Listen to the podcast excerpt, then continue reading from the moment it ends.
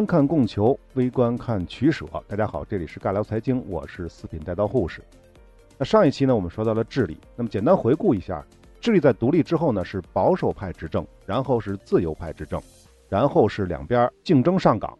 那么到了一九七零年这个时间点呢，之前呢是一个中间派的总统上台，搞了一些改革，搞了一些东西，但是呢，并不是非常靠左啊。那好，我们接着说后面更靠左的这位家伙阿连德。一九七零年，智利迎来了新一届的大选。这一次啊，中间派和左翼政党联合在一起，组成了人民团结阵线，以微弱的优势战胜了右翼政党，赢得了大选。萨尔瓦多·阿连德登上了总统宝座。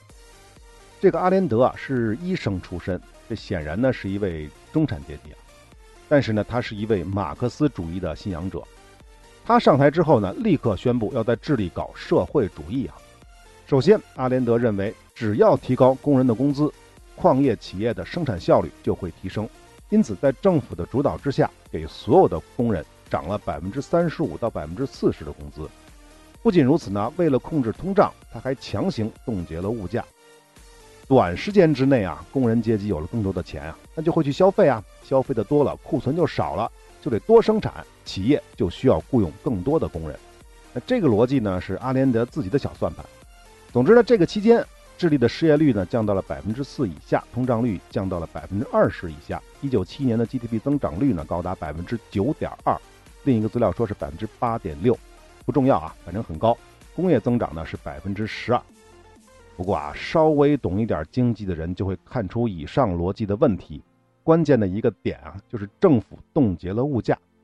要知道啊，工人多出来的这些工资是怎么来的呀？是政府印钞票印出来的，因为这些工人都是国企工人啊。这么玩啊，短时间之内啊，确实不会有太大问题，但很快问题就会爆发的。市场上的货币增加了，而物价被强行冻结了，不能涨价，也就是说，那企业的利润实际上是被压缩了。很快，这些企业的老板们就意识到了，如果再这么无休止的生产，迟早是要亏钱的。那怎么办呢？那很简单，我就不生产或者减少生产，不就完了吗？这样一来啊，智利的市场上愿意买东西的人是越来越多，因为有钱嘛，钞票多嘛。愿意生产和愿意出售商品的人却越来越少，为什么呀？因为赚不到钱嘛。当然了，这其中也包括了靠知识和技术生活的这些中产阶级，比如律师啊、医生啊这种。总之，商品和服务逐渐的短缺，经济的问题也就渐渐的暴露了出来。好，这个是工人提高工资的问题啊。后面我们再接着补充啊，我们再说，其次是土地问题。由于是搞社会主义啊，所以没收土地的这个步伐就变得更加离谱了。一九七一年这一年之间呢，国家没收的土地呢，比上届政府六年中没收的所有土地还要多。百科上说呢是八百万公顷，就差不多是上一届的两倍啊。甚至呢，发展到后来出现了农民自行的去强占土地主土地的这种情况。他们的做法是非常非常的粗暴的，就是等地主离开之后呢，武装占领庄园，不允许地主回家了。这么干呢，其实就是明抢啊，而且没有任何的规矩。虽然上一届政府执政的时候呢，也有类似的情况发生，但是政府的态度还是明确的，这是非法的、不合理的，而且还要进行镇压。所以这种强占土地的行为呢，它并不是特别的普遍。而这一次不一样，不仅这些农会啊，连白条都不打，就直接抢啊。以前呢还说打个白条，我现在没钱，对不对？我以后再给你，实际上是不会给的。而且啊，这个阿连德政府对这种行为呢是完全无视，不管你农会在底下怎么折腾，我政府不干预，默认啊。这种情况下，这土地主就只能自己把自己武装起来，保卫他们的财产。为此而发生的地方冲突，在这个时期是不胜枚举。还有啊，由于大量的土地被没收，加上国家限定物价。庄园主们的生产积极性自然也没有了，而那些占有土地的农民呢，只有土地没有资本。换句话说呢，就是有地，但是没钱买化肥、买除草剂、买杀虫剂，更没有农业机械，农业的生产效率肯定是大幅降低的。那这是什么结果呢？结果就是本来农产品出口国的智力，食品的供应体系也就随之崩溃了，很多基础农产品竟然需要靠进口来维持。这是第二土地问题。第三。既然是搞社会主义，那更少不了那些啊美资的铜矿企业了，完全国有化是势在必行啊。但是国有化不是明抢，还是得花钱去赎那些矿业企业的股份。这个啊有意思的事情就发生了啊！负责审计的治理官员计算之后认为啊，大多数的矿业公司啊，非但不该得到赔偿，反而由于这些公司大量的将非法所得获利调拨回本国而欠了智利政府的钱。也就是说，国有化这些企业不仅不用花钱，这些外国资本还欠智利政府的钱。好嘞，那就这么干呗。大家觉得这种做法靠谱吗？显然是不靠谱啊。以美国为首的海外资本立刻做出了回应，通过一些贸易手段使得铜价大跌，从1970年高峰时期的每吨66元下跌到了每吨48到49元，从而严重的打击了智利经济。另外呢，智利本身也是铜价大跌的推手，原因很简单啊，海外资本打压铜价，智利呢赚不到钱，反而逆市场规律而动，增产保额。这个词儿是不是耳熟啊？我们讲两伊战争的时候说过啊，伊拉克就搞过这事儿。而伊朗呢，被迫得跟进，结果就是产的越多，这铜价越低，亏的就越狠。再次说明这阿连德啊，一点都不懂经济。那么至于教育和征收富人税等其他方面的改革，我们就不用多说了，就没必要了。讲到这儿，大家应该能够明白了，阿连德政权这么玩啊，肯定是长不了的。地主阶级、中产阶级、保守派和教会都被他得罪了。不仅是国内啊，作为走社会主义道路的智利啊。在美国政府眼中，阿连德绝对是南美的毒瘤啊！虽然此时的美国深陷越战泥潭，但他们根本就不需要出兵啊，只需要在经济、舆论和政治上做足文章，就可以毁灭他。美国政府投入了大量的资金援助或者叫资助智利在野的右翼反对党，尤其是帮助他们的各种媒体、工会等等，力求在舆论上尽快的取得上风。这是第一，第二。尼克松政府呢，不仅终止了美国向智利提供的新贷款，而且还阻止各种国际组织援助智利。但是这条呢，执行的并不是很顺利啊，尤其是很多私人银行还在继续为智利放贷。这主要原因呢，还是因为智利欠了太多的外债没还清。要是这时候中断贷款的话，就意味着这些金融机构就血本无归了，有这种可能。另外呢，作为社会主义老大哥，苏联在这个时期呢，提供给了智利大概四亿美元的贷款。时间到了一九七二年，智利的经济终于挺不住了，实际通胀率达到了百分之一百四。为什么说实际通胀率呢？因为前面不是说了吗？政府限制了物价了。如果按正常去计算呢，通胀率应该是零啊，对不对？应该没有通胀。但实际上呢，所有商店的货架上什么都没有，而黑市上的大米、大豆、糖、面粉的价格都在飞涨，而智利的经济也开始出现了负增长。一九七一年的 GDP 呢负增长百分之一，一九七二年的负增长百分之五。到了一九七二年的八月，智利爆发了全国性的罢工，各种商店都不愿意开门营业。为什么不愿意开门啊？因为不能涨价啊，开业就意味着亏本啊。紧接着，这工业企业的资方啊，还有什么医生啊、律师啊、建筑师啊这些专业人员也加入了罢工的行列。什么原因啊？也一样不能涨价。为此呢，全国都发生了不同程度的骚乱。显然呢，这次罢工的主体呢是智利的中产阶级，他们认为阿连德政府的经济政策和重新高起的通胀率严重的危害到了他们的私人财产。当然呢，地主阶级也是支持的啊，支持这次罢工的，但是他们不能参加，为什么呢？他们要保卫自己的家园，不被农民协会强占。这阿连德啊，终于慌了，他不顾各方盟友的反对，邀请了军队入阁。一九七二年，智利武装部队总司令入职内阁部长。其他一些高级军官呢，也在内阁当中呢任职。三天之后，在军队高层的调停之下，罢工终于结束了。这智利呢，貌似恢复了正常。接下来就是一九七三年了，智利议会举行了选举，右翼反对党呢没有获得三分之二以上的席位，但是还是控制了议会。他们便提出了一项宪法修正案，主要的目的呢就是阻止政府对私有化企业的全盘国有化。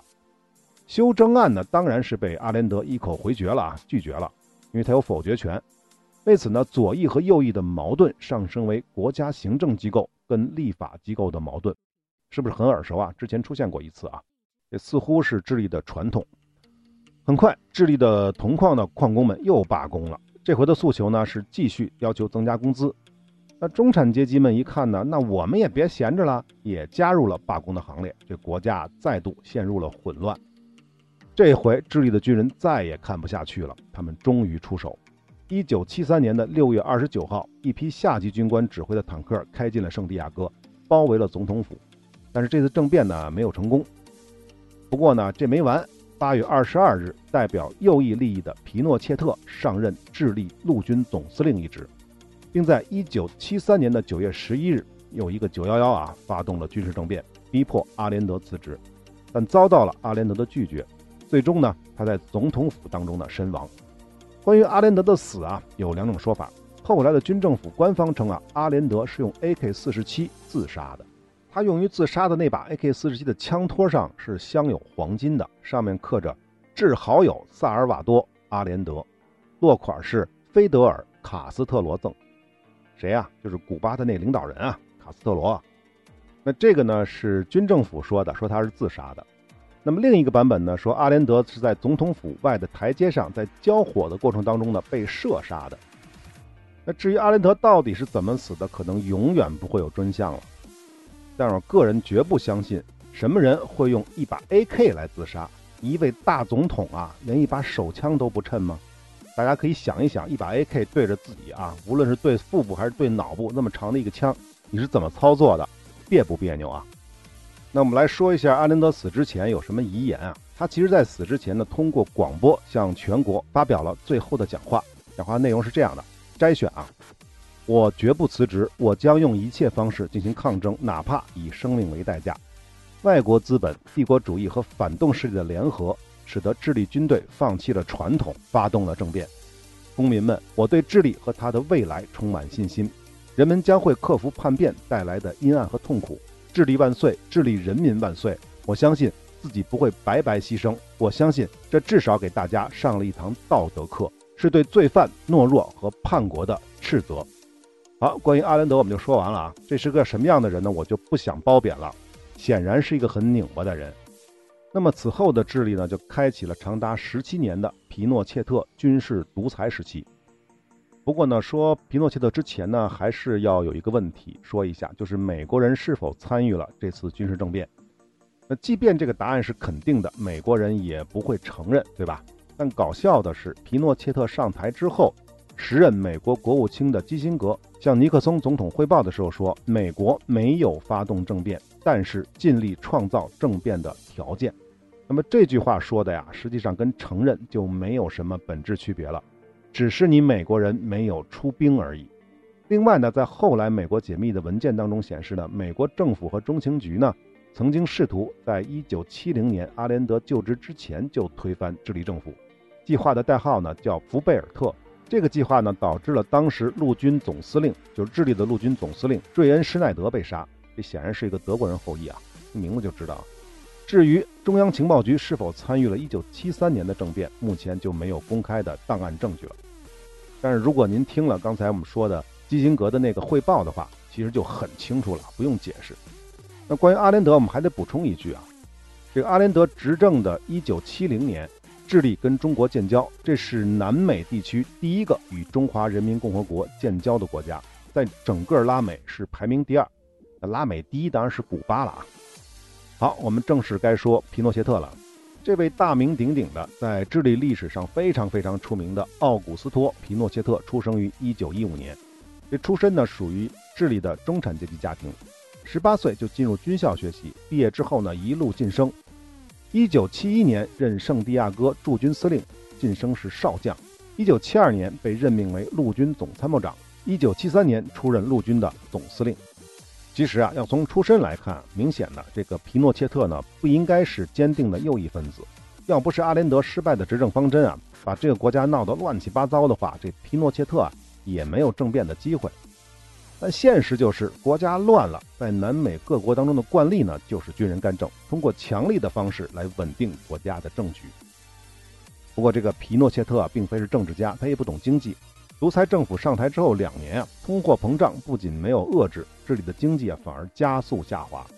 到一九七五年，智利的 GDP 呢竟然负增长百分之十二点九一啊，就百分之十三了负的，怎么办呢？这皮诺切特自己没办法，可以请人啊，请外援，请的是谁呢？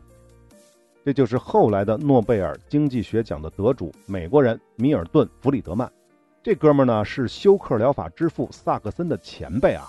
而且实际上，萨克森之所以被称为休克疗法之父啊，只是因为他第一次用了休克疗法这个非常深入人心的说法而已。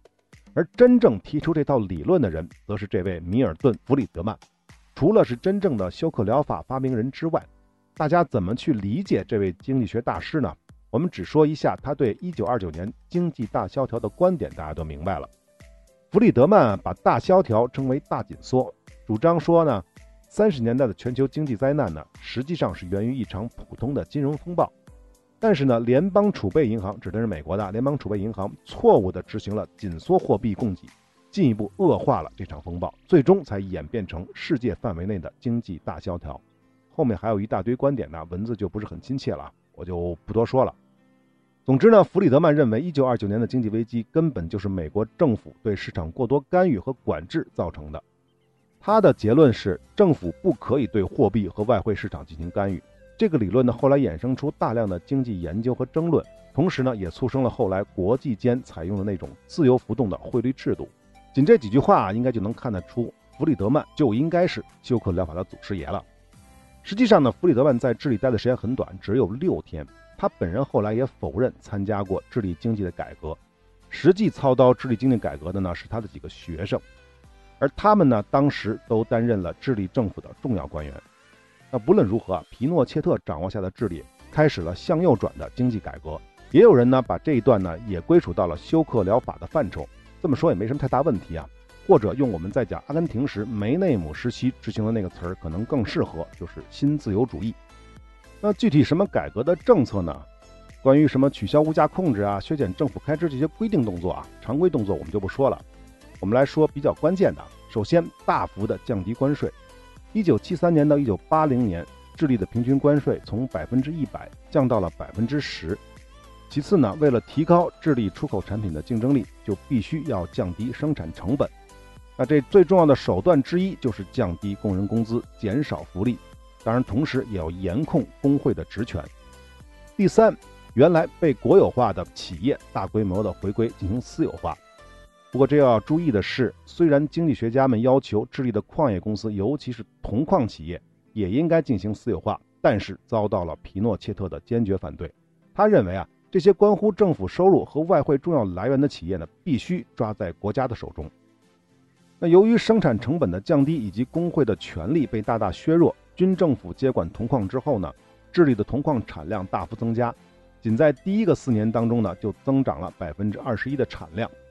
第四，大规模的吸引外资，解决智利的经济发展的动力问题。最后就是关于土地政策了。由于之前几届政府都没收了大量的土地，大概占了智利可耕地面积的百分之六十，这其中三分之一是被农民或者是农会强占的，这部分呢就依法归还了本主。另外的三分之一呢，分配给了无地的农民，剩余的三分之一公开进行销售，补贴政府的财政。此外呢，在政府的倡导之下，农民更多的不再去耕种谷物或者养牛，而是发展果园和葡萄园，利用这个南半球的特点啊，将这些水果产品呢反季出口到美国来赚取外汇。另外呢，由于外资的进入，新土地的拥有者可以引进现代的农业技术，从而大量减少了对人力的依赖。只有在收获季节才会大量用工，因此呢，智利的固定的农业人口是大大减少，农民协会的力量自然也被削弱了。同时呢，流失的农业人口呢进入了城市，为智利的工业发展又提供了大量的廉价劳动力，也促使了智利城市化率的提高。那么不仅是农业啊，皮诺切特执政时期啊，智利的渔业和林业也迅速发展。渔业就不说了啊，只说一下林业。为了促进出口，军政府呢鼓励采种外国的速生树种，特别适合用于造纸。另外呢，也大量的栽种了生长缓慢的北美黄山。这部分呢，主要用于制作优良的木料。这一系列的操作啊，促进了智利的造纸厂和制板厂的发展。总之呢，农业、林业和渔业的发展，使得智利对铜矿出口的依赖逐步的减退。经过一系列的改革的努力啊，智利的通胀率呢，从1973年的百分之六百降到了1981年的百分之十以下。那么，智利的 GDP 增长呢，经过了三年的休克疗法的阵痛。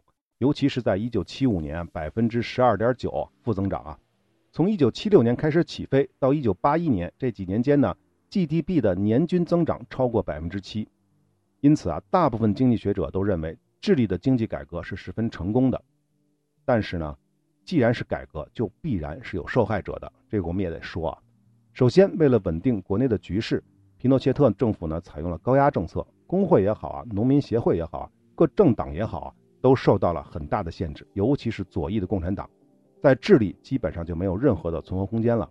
从政府到学校，再到企业。只要是支持共产党的人，也会遭到政府的迫害。其次呢，既然是休克疗法，最开始的几年肯定是极为难熬的。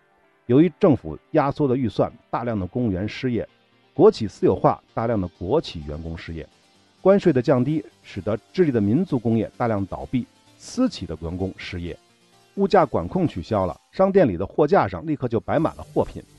但是当人们看到商品价格的时候，也心凉了一大半。还有就是那些庄园主啊，前面说了，只有那些被农民强占的土地才会归还，其他那些被往届政府没收的土地呢，则根本别想要回来。加上新资本的进入，智利的庄园主阶级呢，在这轮经济改革当中呢，被重新洗牌。那些能拿到贷款的金融系统的精英，成为了这轮土地和企业私有化过程当中的新主人。总之呢，智利在进入休克的过程当中呢，失业严重，食物供应短缺和企业破产。使得智利的民生蒙受了极大的痛苦。另外呢，在土地和私有化的过程当中，也存在严重的官商勾结问题，造成了智利贫富严重不均的后果，以至于在弗里德曼在一九七六年瑞典领受诺贝尔经济奖的时候，大量的智利示威者激烈抗议。为此呢，弗里德曼还解释称，市场变得自由，最终也会为人民带来自由。这句话呢，也被翻译为“经济自由了，人民才会得到政治自由”。对于这句话呢，不知道各位听众是什么感想啊？是不是认同经济自由了才会得到政治的自由？我呢，也不说我的感想了，我就说一句话：我们之前讲过的管仲，“仓廪实而知礼节，衣食足则知荣辱”，似乎呢，跟弗里德曼这句话呢有一点点相似啊。过多我就不说了。不过呢，皮诺切特的新自由主义改革也不是一帆风顺的啊。在一九八二年，政府自以为解决了本国的经济问题，就再次将比索跟美元挂钩，就一比一挂钩。结果恰逢美国股市周期性的暴跌，从而引发了一轮小经济危机。双重影响之下，智利的出口遭受了严重的打击，经济严重倒退。这年的 GDP 呢，负增长百分之十一；一九八三年呢，负增长百分之五。最终呢，智利政府不得不让比索贬值了百分之十八，此后又连续贬值，一直到一九八四年才恢复经济的正增长。一九八二年，智利经济危机最大的后果就是原本那些皮诺切特的狂热支持者对军政府的执政能力提出了怀疑。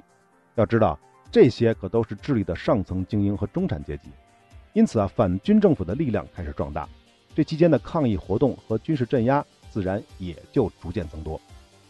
而且到了一九八五年啊，整个南美洲看一看啊，就只剩下智利和巴拉圭是军政府执政了。大环境的大趋势有了完全不同的走向。一九八六年，左派还试图暗杀皮诺切特，但是没有成功。总之呢，智利社会呢呼吁重回民选时代的呼声是越来越高。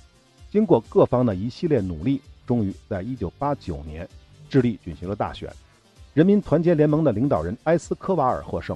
一九九零年，皮诺切特还政于民选政府，但依然担任陆军司令一职，一直到一九九八年退休。也就是说，实际上他在幕后控制智利呢，又控制了八年。关于皮诺切特的后来，我们大概说一下：一九九八年的十月，皮诺切特呢卸任陆军总司令，然后就去到英国去治病去了。在出国治病期间呢，西班牙法庭以谋杀、恐怖主义、非法结社、实行酷刑等罪名，对皮诺切特呢发出了国际逮捕令。因此呢，皮诺切特在英国的伦敦被软禁了大概一年，最终呢，英国以其健康问题为由，还是把皮诺切特放回了智利。关于这个西班牙法庭啊，这个我不想多说啊，是一个臭垃圾、臭名昭著的一个法庭啊。二零零二年呢，智利最高法院裁定皮诺切特因为血管痴呆症不适合出庭受审，而皮诺切特呢，随即放弃了在参议院的席位。二零零四年五月，智利最高法院又变卦了。说他又具备了接受审判的能力，同年十二月就以多项罪名对他进行了起诉。二零零五年的十二月，就是一年之后，智利法院最后裁定皮诺切特的健康适合接受一九七五年六名正式反对者失踪案件的审讯。可是又一年之后呢？二零零六年的十二月，皮诺切特因为突发心肌梗塞和肺气肿去世，终年九十一岁，真是个高寿啊！那这个皮诺切特死了，他到底对于智利来说是不是一个罪人呢？这个我不知道，我只知道啊，作为影响智利一代人的军人独裁者，皮诺切特的葬礼呢，也是有数万人参加的。智利的国防部长代表政府出席了皮诺切特的葬礼。智利的陆军总司令在葬礼上发表讲话，当中呢是这么说的：皮诺切特是在国家处于最严重危机的时候承担起领导国家的责任。当时他确信没有其他办法能够使国家摆脱危机。那么关于对皮诺切特的评价呢，可以说两极分化到了极点啊。有人认为啊，是他拯救了智利免于陷入国家的纷乱，让智利的经济呢重回正轨。也有人认为呢，皮诺切特呢是刽子手，是卖国贼。但是我觉得啊，无论皮诺切特在一九七三年发动政变之后做了什么，但起码智利陆军总司令在其葬礼上的言论是对其非常公正的一个评价。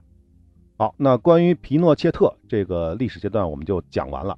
之后的智利呢，我就不打算多说了，简单的讲一下啊。智利进入民选政府之后呢，基本都是中间派执政。最开始呢，可能偏左一点，但总的来说呢，政局相对于稳定，经济发展的也不错。一九九一年到现在呢，GDP 的年平均增长率呢是百分之四点六。要知道啊，智利可是非常发达的一个国家，在南美而言，这个百分之四点六是不低的。唯一遗憾的呢，就是智利一直保持了较低的关税水平，没有能够在工业制造业方面呢有所作为。但是呢。智利的经济相对于阿根廷而言，其结构还是要健康的多。农林渔牧、矿业和旅游业都十分发达。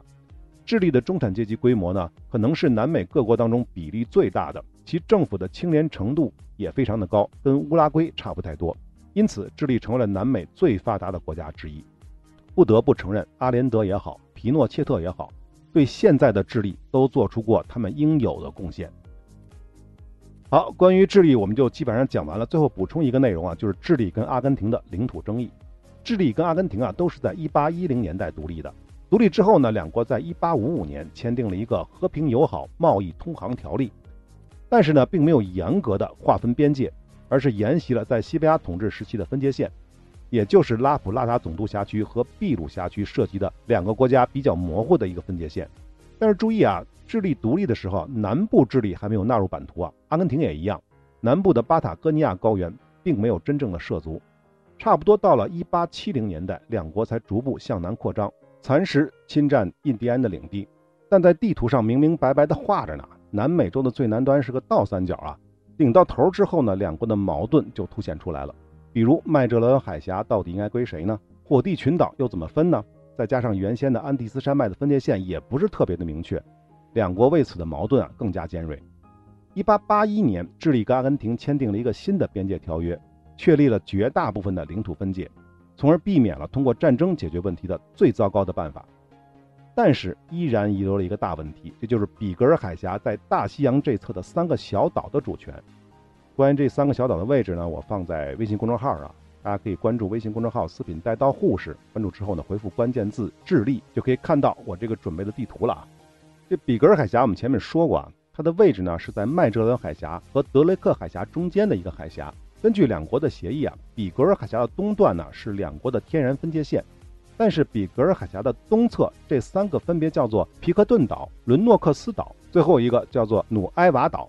对于这三个岛屿的归属问题啊，出现了一个歧义。还是那句话，你必须得看地图啊，你看了地图你就明白了。我们大部分人啊，看这个地图都会认为这三个岛啊，应该属于比格尔海峡的南侧。我们刚才不是说了吗？根据协议，比格尔海峡的东段是两国的天然分界线。那么这三个小岛是属于比格尔海峡的南边还是北边呢？如果您看了地图啊，您一定会认为这三个岛应该属于比格尔海峡的南侧，也就是说呢，应该归属于智利。但是阿根廷人固执地认为这三个岛属于比格尔海峡的北侧。所以应该归阿根廷。为什么阿根廷人这么执着呢？这个我还没真查到什么特别具体的说法。一般都说呢，原因是说比格尔海峡地理位置十分重要，这三个岛的附近有丰富的海底资源，主要指的是油气资源和渔业资源。但是我怎么觉得这是胡扯呢？要知道，根据这个协议啊，整个麦哲伦海峡基本上都是属于智利的，而比格尔海峡呢，也有差不多四分之三是归属智利。当然了，根据协议，阿根廷是拥有这两个海峡的通航权，这个没问题。但是，已经做了这么大的让步，为什么还纠结这三个小岛的归属呢？这个问题啊，可以说是百思不得其解。就觉得这个阿根廷怎么这么拧巴呢？后来我似乎是想明白了，感觉啊，可能可能是这样的。只是猜的啊。这个条约签的是一八八一年，这年呢，两国发生什么事儿了呢？阿根廷这边没什么特别的，冷血屠夫罗加是在一八八零年上台的，而智利这边不太一样，刚刚在消食战争当中呢，完虐玻利维亚和秘鲁，那海军呢又把秘鲁海军彻底歼灭，所以我猜啊，一八八一年的这个条约啊，阿根廷可能签的有点憋屈。因为当时要是打海战的话，可能根本就打不过智利，所以才会有这么大幅度的让步。要知道，这三个小岛的归属啊，并不是那个时候就提出来了，而是在很后来了，可能要等到阿根廷已经具备了一定的海军实力之后，才意识到自己之前吃大亏了。但碍于已经签字画押了，两国又是英国的盟友，就不好跟智利耍赖，说以前那协议不算什么这种，这就不好办啊，不能这么干。那怎么办呢？只能在协议的内容上做文章，往回找吧。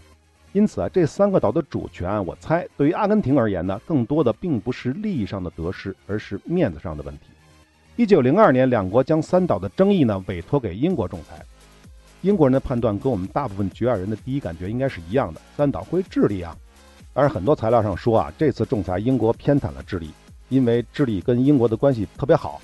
但实际上，我们讲阿根廷的时候说过的，这个时候的阿根廷跟英国的关系。是好的不要不要的，大英帝国的第五自治领不是白叫的，因此我个人觉得这次仲裁英国人并没有拉偏架。仲裁这种事儿的关键还得是当事人同意，阿根廷当然是不同意了，问题呢便继续搁置，两国的关系呢也一直这么僵着。到了马岛战争之前，我们之前也是讲过的，两国呢再次找国际法庭仲裁，结果还是一样，三岛归智利。阿根廷这回彻底不干了，老子可是有航母的啊！所以，阿根廷准备真的动手，但最终还是阴差阳错，教皇他老人家出来做了和事佬，这仗呢才没打起来。那么这段我们之前说过，就不多说了啊。随后就是马岛战争了，阿根廷不是打败了吗？军政府不是下台了吗？新的阿根廷政府意识到，再在这三个小岛的问题上跟智利搞摩擦，对阿根廷而言并没有什么好处，反而会让那些海外势力渔翁得利，还不如在这三岛上妥协，来换取跟智利的和平和合作。因此，在一九八四年，智利跟阿根廷在梵蒂冈签署了和平与友谊条约。阿根廷呢做出了让步，承认了三岛及其以东三海里的领海权均归智利所有。而作为回报呢，阿根廷在这一地区呢依然享有捕鱼权和航海权。自这以后啊，阿根廷和智利之间的这种大国关系就彻底恢复了。此后，在一九九一年，两国又签署了新协议，解决了剩余的二十二处边界问题。两国就几乎再没有什么领土问题了。好，智利就全部说完了。我们小结一下，智利呢是世界上最狭长的国家，没有之一。在殖民时期呢，西班牙人并没有完全征服这里的印第安人。智利的解放者呢是圣马丁和奥西金斯，但奥西金斯的命运呢跟玻利维亚解放者苏克雷如出一辙，最终是客死他乡。智利通过战争和和平的手段，从玻利维亚、秘鲁和阿根廷得到了大量土地。甚至有的资料夸张地说，如果不是沙漠的阻隔，智利也许能够统一安第斯山以西的所有土地。啊，由于特殊的地理条件，智利的农业和矿业均具备先天优势，从而一定程度上弥补了其工业基础不足的短板。另外，由于阿连德及之前两届政府实行的土地改革政策，使得智利的土地啊，并没有像阿根廷那样被极少数的寡头垄断，这也是智利经济后来能够超越阿根廷的原因之一。至于著名的独裁者皮诺切特啊，毁誉参半，但是我还是觉得，如果皮诺切特当时没有果断出手的话，智利的今天会发展成什么样子，真的是不太好说。好，智利的这一期呢，我们就全部说完了啊。南美这个系列呢，从阿根廷讲起的这个系列呢，这一个阶段，我们最后一个国家就是巴西了。下期我们开始说巴西，我们下期再见。